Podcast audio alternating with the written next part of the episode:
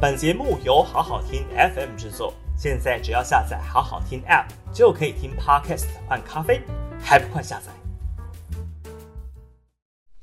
好好听 FM 的朋友，大家好，我是平秀玲。八月三号的今日评评理哦，当然要来谈最大条的新闻，裴洛西抵达台湾访问，一波多折，裴洛西终于在二零二二年八月二号晚上的十点四十五，他的专机抵达了松山机场，这绝对是一个关键的历史时刻。那未来八月二号，二零二二年的八月二号晚上的十点四十五，会在未来的国际政治史上扮演什么样子的一个角色跟解读？今天晚上。可能决定了未来十年、二十年、三十年很多国家的命运。那裴洛西这趟的访问可以说是一波多折，引起了呃国际的焦点关注。在他的专机从这个马来西亚机场起飞的时候呢，吉隆坡机场起飞的时候，一路到台湾是绕了一个非常非常大的圈子哦。他不是从马来西亚。经过南海直飞台湾哦，而是绕了非常大的一圈，避开了整个南海的范围啊。那这个范围当然是过去美国非常强调自由航行的区域哦。自由航行当然也包括了自由飞行。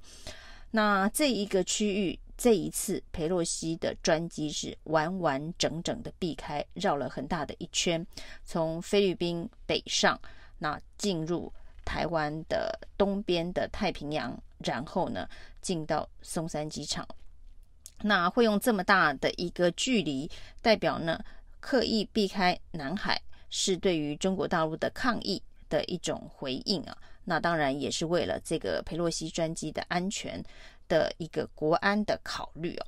那这一波多折，绕了很大一圈的航程哦。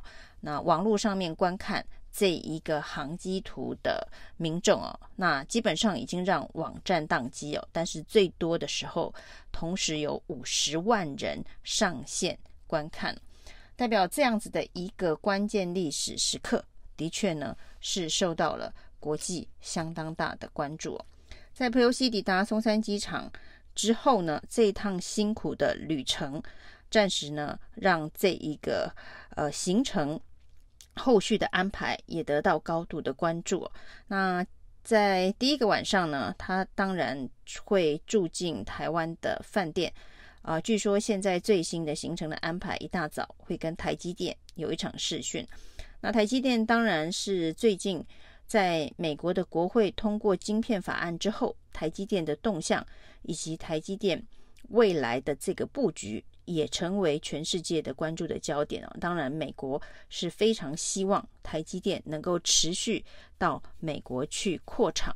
一方面，也是地缘政治风险的升高。这件事情呢，台积电的董事长刘德英在接受呃 CNN 专访的时候，也特别的呃诉说了台积电目前的苦衷跟委屈哦。希望美国不要再因为呢这个台积电。没有把主力的这个晶片制成，呃，转往美国，甚至怀疑跟中国大陆的合作等等哦，歧视台积电啊。那这一场与台积电的会谈也会成为呃外界瞩目的焦点。那接下来呢，他会和蔡英文总统见面，以及一起午宴，拜访立法院。那当然，他是这个美国的这个众议院的议长。拜访立法院是一个呃非常呃正式而且对等的交流方式哦。那虽然裴洛西在这个美国的这个政坛的这一个目前看起来哦，这个最高的职务众议院院长的这个职务，恐怕在今年年底十一月的期中选举之后没有办法继续的延续哦。那至于呢，他是会退出。呃，政治舞台还是呢，当一个在野的这个众议员，那这个部分呢，可能还会有一段时间的观察。但是现在绝对是他政治生命的巅峰哦。那拜访了立法院之后呢，呃，最新增加的行程呢，他是会到景美的新店的景美人权园区，呃，在这个象征性意义非常高的地方，他会跟一些反中的异议人士见面。这当然也是陪洛西过去一路走来对于民主、自由、人权坚持的呃角色设定啊。那这一趟到台湾来的访问，也是以这样子的一个主轴跟路线来呈现哦。所以这一个象征性意义非常高的与异议人士的呃会谈见面呢，呃，也让这一次的行程呢做了一个非常清楚的注解哦。那就是勇敢对抗中国大陆的粉红色女士哦，八十二岁的 Pink Lady 哦，那今天穿着一袭粉红色的套装抵达台湾，而明天呢会在新店景美的人权园区，呃，见这些异议人士啊。那为民主自由的人权价值啊，那裴洛西这一趟呢可以说是充满了这个勇气啊。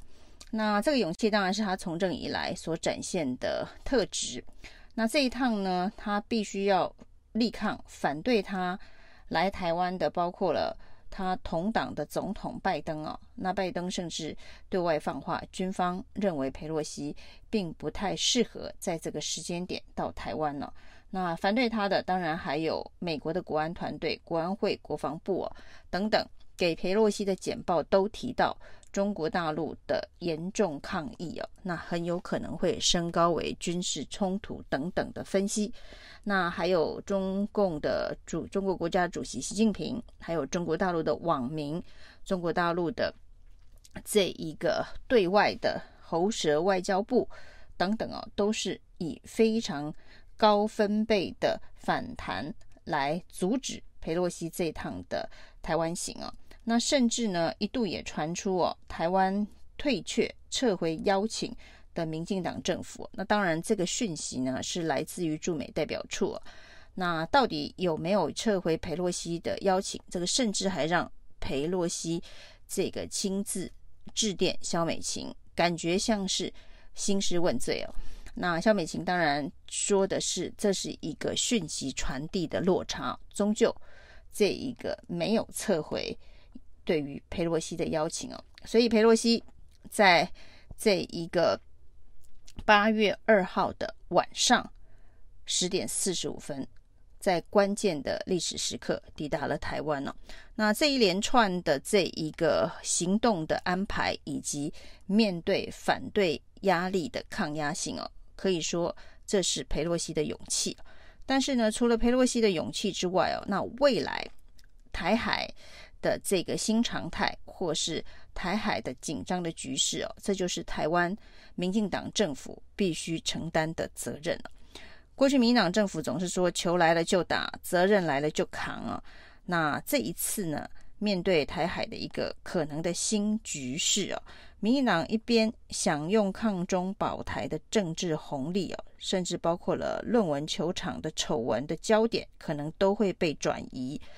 那对于未来的新常态，该用什么样子的方法面对危机啊，才是真正应该要深思熟虑的。那在这个佩洛西的专机抵达松山机场之后，第一时间，啊，中共的解放军已经宣布了，当佩洛西离开台湾的那一刻，八月四号开始到八月七号。有四天的时间呢，会进行六场的实弹军事演习哦。这个海空的实弹军事演习的范围区域哦，等于是把台湾团团包围一圈呢。也就是说呢，在这四天的时间之内，那台湾的这个海空的交通可能都会受到影响。从地图上面来看啊，的确是一个。包围台湾式的实弹演习啊，那这样子一个实弹演习，除了心理层面的压力恫吓之外哦，会不会发生任何擦枪走火的意外？那这也是呃必须要高度警戒的。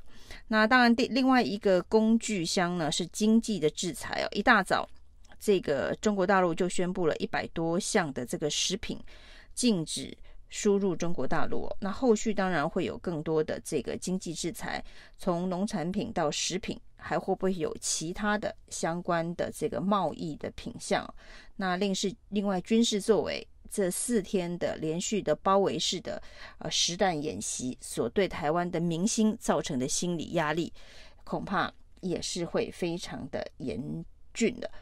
另外呢，可能还有其他的这一个工具，会不会有邦交国因此断交？会不会有其他的这个政治经济相关的制裁作为哦？那这些都是从现在开始，我们除了赞赏裴洛西的勇气之外呢，呃，必须要真正做好准备哦。那未来的从今天以后，历史翻过这一页。那台海的紧张关系提升，那我们面对的变局，不管是经济上面的变局，或者是军事行动上面的变局，包含台湾如何加强自我防卫的能力。这个自我防卫的能力，包含在经济层面的贸易依存度的问题如何解决，包括在军事层面的问题，是不是要恢复征兵一年的这个自愿役的役期？那如何强化经济、军事上面的这个抗压能力哦？这都是此时此刻在赞赏裴洛西的勇气，欢迎裴洛西到台湾力挺支持的行动之外，政府最应该要开始面对这后续一连串的新变局的到来。以上今天评评理，谢谢收听。